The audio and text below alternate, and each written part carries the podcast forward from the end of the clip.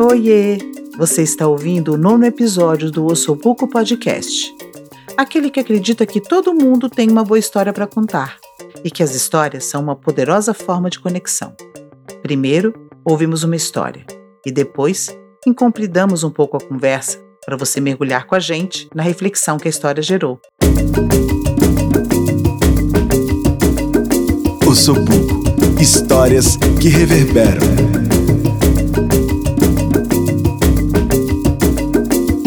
Eu sou Elo, a voz que apresenta este podcast. Sou uma mulher de 55 anos, com um corpo gordo, uso óculos de grau e meus cabelos são curtos, cacheados e pretos. E recentemente fui batizada em Libras. Os nossos episódios estão recebendo versões em Libras e legendas. Até o fim dessa temporada, todos estarão no YouTube e por isso podemos dizer que você pode ver o nosso podcast no YouTube. Hoje, te convido a ouvir a história do Vitor Schietti, artista, fotógrafo e videomaker brasiliense que atualmente mora em Barcelona, Espanha. Para ele, o veganismo, além de um modo de viver, é também uma causa. E nem sempre é fácil motivar outras pessoas, né? Por isso, logo em seguida, trazemos uma conversa com a Lia Maria, mulher negra que milita contra o racismo, para levantar mais questões e colocar mais pulguinhas atrás das nossas orelhas. Com vocês, Vitor Schietti em Agir com Propósito.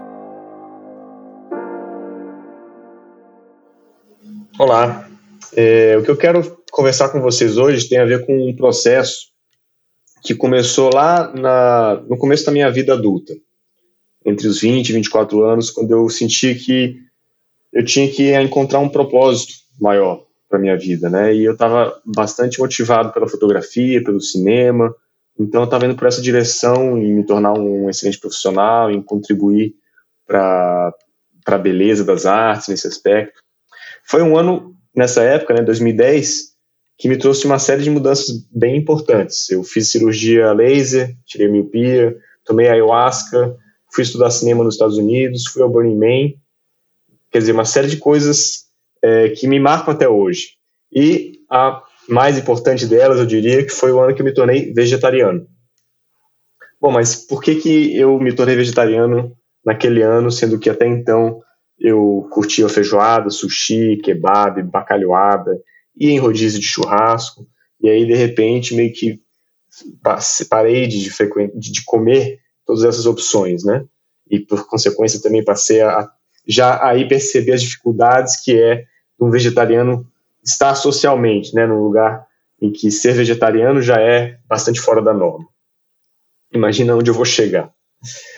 E por quê, né, que, que eu, eu vi crescendo na, na, naquela época da minha vida uma empatia pelos animais. Isso vinha de meditação, isso vinha de convívio com eles, de empatia com animais domésticos, né, a gente facilmente se se vê muito no lugar de, dos nossos cães, nossos gatos, são animais que a gente se relaciona muito proximamente, né? Então, aquela percepção foi crescendo em mim e também os animais selvagens, né? O ano anterior, em 2009, eu fui à África do Sul com a minha mãe, com minha irmã, e lá eu tive no cardápio a opção de provar carne de antílope.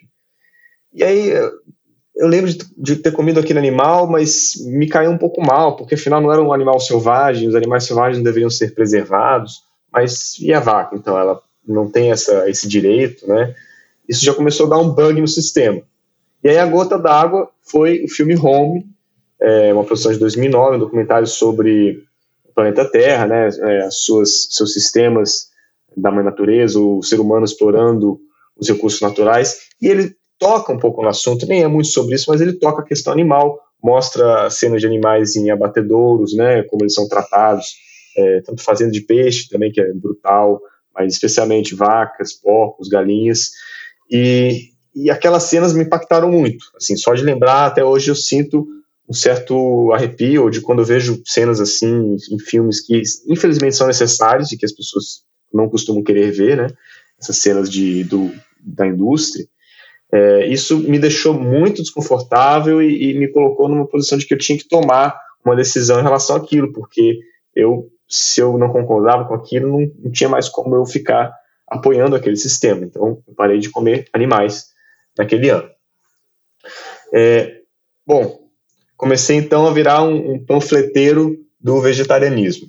Inclusive na minha festa de aniversário daquele ano, eu lembro que eu dei uma lembrancinha para as pessoas e era uma carta é, frente e verso escrita à mão, na qual eu ficava é, explicando por que, que as pessoas deveriam considerar o vegetarianismo e falando sobre os animais, etc. E para minha frustração, é, talvez uma das primeiras frustrações retumbantes assim nessa nesse caminho de ativismo é, era foi o silêncio das pessoas. Na verdade, eu não lembro de nem, ninguém ter respondido a minha carta de uma forma que tenha tornado a pessoa vegetariana, ou considerado vegetarianismo.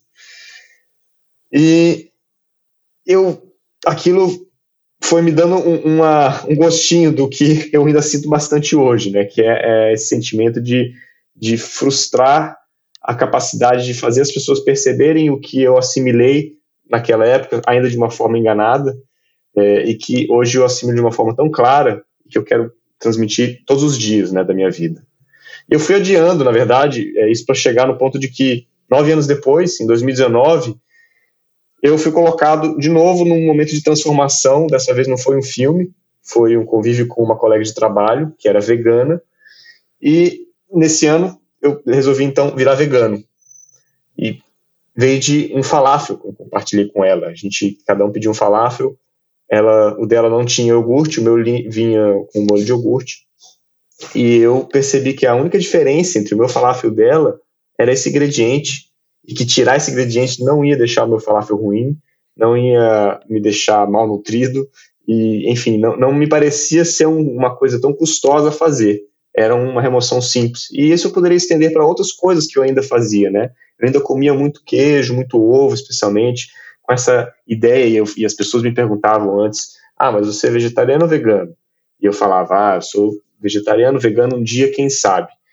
Mas se eu fazia isso pelos animais, né, e, isso, e essa era a incongruência do meu discurso, não fazia sentido algum eu continuar explorando é, as vacas e as galinhas, né, que continuavam me oferecendo parte dos seus corpos para eu comer. Então, esse inadiável chegou naquele falafel que eu vi que, cara, já é hora de eu começar a ser condizente com o que realmente eu falo para as pessoas ao ficar panfletando o vegetarianismo. E só o veganismo realmente é coerente com isso. Virei vegano, comecei a panfletar o veganismo. Um ano depois dessa experiência veio a pandemia, com ela veio a quarentena. E na quarentena, a frustração com o pouco alcance que as minhas mensagens pelo veganismo estavam tendo. Né? Eu já estava nessa altura escrevendo em stories, retweetando um monte de coisa, mas eu também não sentia as pessoas me falando algo do tipo, pô, legal isso que você compartilhou, virei vegano, ou estou em processo de virar vegano. Era geralmente ou silêncio ou alguém rebater com argumentos que geravam algum tipo de debate, mas que não levavam a lugar algum. E aquele tava, aquilo estava me coçando porque eu senti que eu tinha que fazer algo por aquilo que eu estava acreditando de uma forma tão forte. E esse ativismo, né, o bichinho do ativismo me picou e eu precisava resolver de alguma maneira, porque fazendo o que eu estava fazendo não estava adiantando muito. Eu tinha duas opções ou eu me unia a uma organização já existente, né, que tem um monte por aí, tem vários grupos super legais que eu recomendo, outros ativistas é, nacionais e internacionais, ou eu poderia criar minha própria é, maneira de difundir a causa e criar meu próprio projeto. E aí eu resolvi optar pelo segundo. Ainda não sei exatamente se é a melhor opção, mas cada vez mais eu acredito que sim, que é um projeto que tem um potencial ainda muito grande. Né? ele vem dessa premissa que todo vegano vai ter, se você perguntar para ele, que é o que, que, você gostaria, né? Se você pudesse ter um desejo realizado, qual seria? Seria o mundo vegano. E como imaginar o mundo inteiro vegano e que isso aconteça na nossa geração é uma coisa muito difícil, muito utópica, né? Talvez impossível. Eu resolvi partir já desse ponto de partida. Então, um mundo utópico, né? Bom, utopia vegana. E aí o nome do projeto ficou esse, a Utopia Vegana. É um projeto que eu estou tocando há, bom, pouco mais de um ano, online está há seis meses, e nele eu e a Júlia, que é aquela colega que me fez vegana, e o Vitor Braga, que é um nutricionista ayurveda de Brasília, é, vamos tentando criar conteúdo para dar vazão a essa voz, né? essa voz que eu estava tentando gritar de outras formas e que agora eu estou encontrando uma maneira mais é, efetiva de empregá-la. O veganismo certamente ele me trouxe, me, me tornou uma pessoa é, frustrada em alguns aspectos, muito mais do que antes. É, inclusive, essa frustração é um tema de terapia que eu venho tratando. Socialmente, ele é difícil às vezes, porque a tendência é você se isolar, se você quiser, porque na verdade ainda são poucas pessoas veganas, então eu tenho poucos amigos veganos, é, especialmente no meu dia a dia, que isso às vezes pesa um pouco. Mas eu aprendo a conviver também com pessoas que não são nem sequer vegetarianas e, e que tudo bem, dá para a gente ter amizade também, mas é um desafio, é, é um, são frustrações que eu tenho que aprender a lidar. E é isso que eu também tenho aprendido, sabe, com o veganismo, que eu tenho muito mais do que aprender. Quando você fala que é vegano, as pessoas já assumem que você é um ser humano social, socialmente implacável, assim, é, impecável, né? Você recicla tudo que você usa, você não consome plástico, você evita tomar avião para não contaminar, não poluir o meio ambiente, e você vai ser aquela pessoa correta, que não tem nenhum preconceito, enfim, é um ser humano iluminado, né? Medita, e não é isso, né? O veganismo é uma escolha a partir de uma percepção e que gera essa é, todo esse movimento, né? Que é por um lado muito motivacional por fazer algo que você se torna apaixonado. Acho que você vai poder encontrar por aí se você é, procurar muitos veganos apaixonados pelo veganismo, e por outro lado, muita frustração. Mas se tem uma coisa maior do que a frustração que o veganismo me trouxe, é um propósito.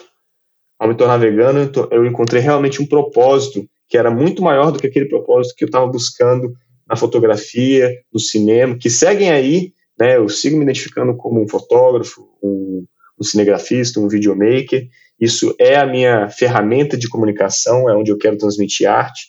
Mas antes eu ficava meio que tentando chegar nisso como se isso fosse o fim, como se meu propósito fosse me tornar um bom artista, um bom é, videomaker. E, na verdade, o propósito não é mais esse. Né? O propósito é algo muito maior do que isso.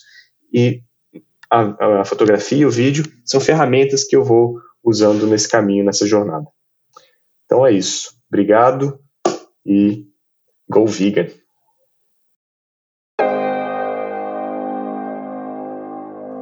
Obrigada, Vitor, por compartilhar a sua trajetória em busca do seu propósito. A gente sabe que isso exige uma exposição que pode ser bem complicada. Conheça o trabalho do Vitor Ativista no projeto The Vegan Utopia. E do Vitor Fotógrafo no instagram.com barra S-C-H-I-E-T-T-I.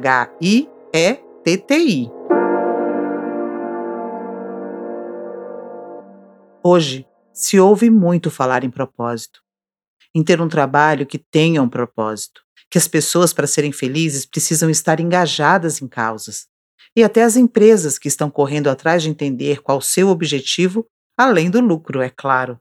Mas ouvindo o Vitor e conhecendo tantas pessoas que são ativistas de causas sociais, que são as que fazem realmente sentido, veio uma sensação de que existe uma solidão ativista, que essas pessoas sentem que estão sozinhas e que parece que suas falas não alcançam de verdade as outras pessoas. Chamamos a Lia para uma conversa sobre isso. Olá, meu nome é Lia Maria dos Santos de Deus, eu sou criadora da marca Diáspora 009 e há 20 anos tenho sido ativista pela garantia de direitos da população negra e das mulheres. E é uma alegria imensa poder compartilhar algumas impressões sobre a fala do Vitor.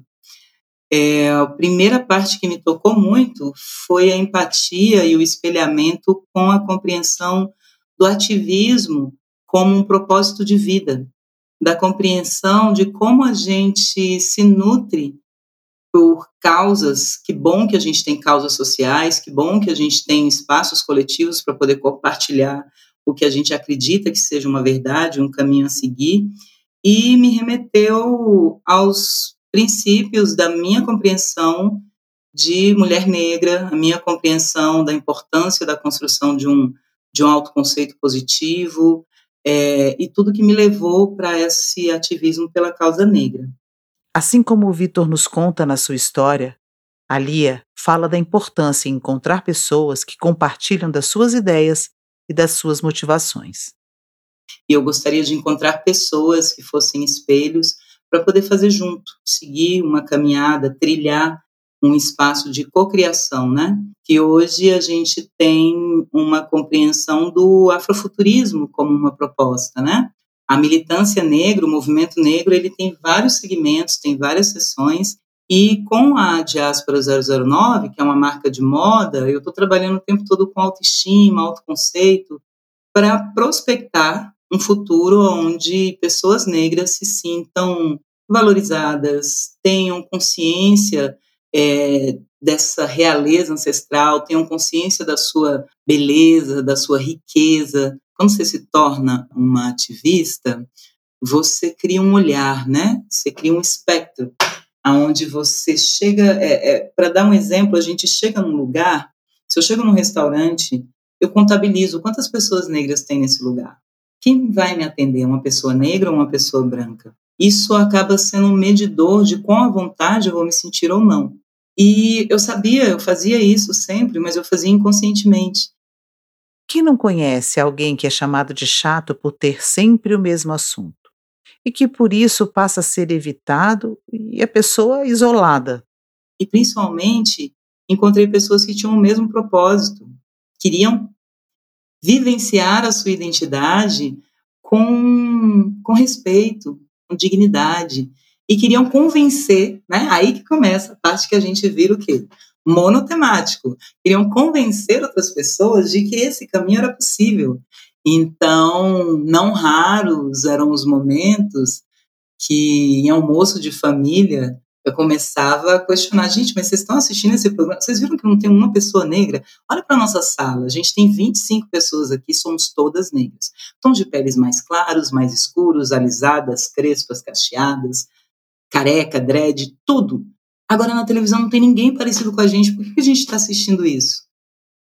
E aí, muitas vezes eu recebia um, nossa, mas você também está problemática, hein? Você agora fica andando com esse pessoal, esse pessoal do PTC, agora vocês querem que o mundo todo seja negro.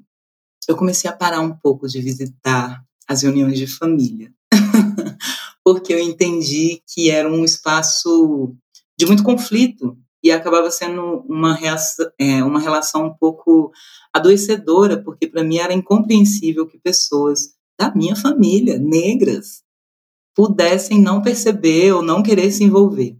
Existe uma solitude dessa militância também. Existe uma solidão que nos acomete porque estamos numa diáspora africana mas eu não moro num quilombo, eu não moro num bairro todo negro, muito pelo contrário, eu moro num apartamento na Asa Norte, na minha promada eu sou a única pessoa negra, no meu bloco inteiro tem duas casas com pessoas negras. Eu vou ao mercado e as pessoas negras são as pessoas que atendem a maior parte das vezes. Então, existe uma dicotomia muito grande, porque no meu convívio afetivo, eu faço capoeira, eu sou ativista, eu me encontro com pessoas negras, mas eu também convivo com pessoas não negras. E a minha família também não é Wakanda. Minha família tem pessoas negras e tem pessoas não negras. Muita admiração por pessoas que acreditam tanto em uma causa que são identificadas por ela. Aliás, mais do que isso, precisamos reconhecer como essas pessoas são as responsáveis pelas grandes mudanças. São elas que, de tanto falarem, de tanto insistirem, acabam nos fazendo parar para pensar e efetivamente mudar para melhor. E para finalizar, a Lia manda um recado para o Vitor. Vitor, querido, parabéns pelo seu ativismo, parabéns pelo propósito de vida, pela sua caminhada. Eu desejo que nessa jornada de garantia de um bem viver, de um planeta melhor, de uma vida mais saudável, você consiga fazer ecoar cada vez mais e reverberar essa sua prática cotidiana entre mais pessoas. É, eu acredito que enquanto a gente descansa, a gente carrega pedra, mas enquanto a gente carrega pedra, a gente escolhe ser feliz. Então, te desejo momentos leves, de felicidade, de vitória, de conquistas, para compreender que você não está só, compreender que ativismo é sim uma maneira de viver e a gente pode viver bem. A gente não precisa fazer sozinho, a gente pode ter novas parcerias e outros espaços. Conheça a Lia e sua marca no arroba diáspora009 no Instagram. Você vai se encantar. Estamos sempre à procura de histórias, e a sua pode ser um episódio deste podcast. Basta você entrar no link bit.ly barra quero contar. O li é com Y. E começar a sua jornada. Bora? Sabia que com 10 reais por mês você pode se tornar um patrocinador ou patrocinadora do Sobuco? Pois é verdade. Contamos com o apoio da nossa comunidade para continuar reverberando histórias por aí. Nosso financiamento coletivo recorrente está no catarse.me barra Até semana que vem. Eu fico por aqui, deixando um beijo carinhoso do time Ossobuco para você.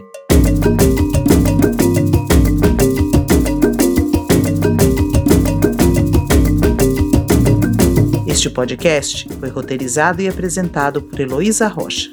A concepção, planejamento e produção são da Sinara Navarro, do Daniel Souza, da Denise Cote, da Nana Jung, do Tom Thompson e do Vini Santos. Intérpretes de Libras: Viviane Lucas Pinheiro e Patrícia Kelly Albuquerque. Os vídeos foram gravados e editados pela Animars Produções. A trilha original e a edição são do Aloysio Lous, da arroba Som do Cosmo.